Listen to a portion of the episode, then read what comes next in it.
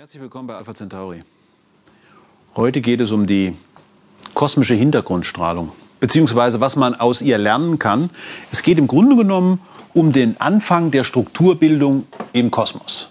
Wie ist überhaupt irgendetwas geworden? Jetzt nicht das gesamte Universum, sondern wie haben sich gewisse Dinge im Universum geformt? Wie ist das losgegangen damals?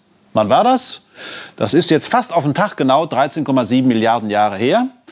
Äh, na, so genau kann man es natürlich nicht sagen. Ne? Aber es hat damals angefangen. Es gab einen Anfang, da sind wir alle ziemlich sicher.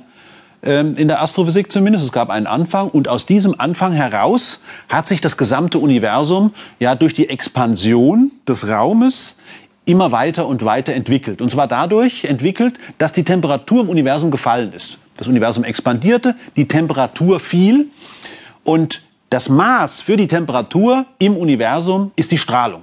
Wir sind in einem Universum, in dem alle Teile, alles was ist und die Strahlung zunächst einmal am Beginn völlig im Gleichgewicht war. Alles war gleichmäßig warm und äh, so hätte es am Anfang eigentlich auch zu keiner Strukturbildung kommen können, denn es war viel zu heiß.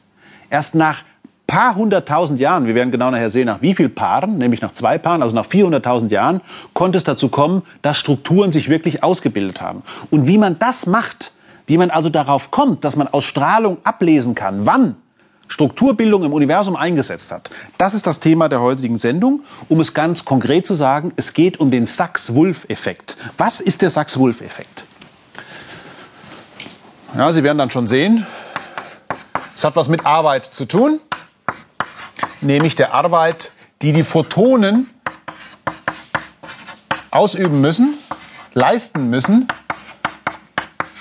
wenn sie sich aus den Gravitationspotenzialen der ganz, ganz frühen Strukturen im Kosmos herausentwickeln. Aber machen wir erstmal, machen wir es mal ganz langsam. Also Sachs-Wolf, die beiden haben einen Effekt äh, erarbeitet, sozusagen, den man aus der Hintergrundstrahlung ablesen können sollte, so hieß es, und den man auch tatsächlich abgelesen hat.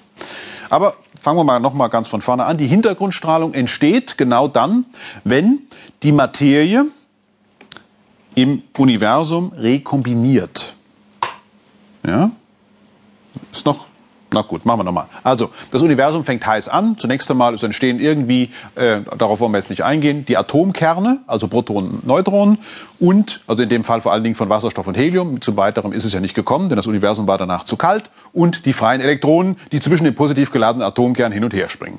Und solange die Elektronen frei sind, sind die, haben die Photonen der Hintergrundstrahlung ständig Stoßpartner. Das heißt, wir können in diesem Bereich des Universums nicht hineinsehen. Wir sehen eine große Lichtwand.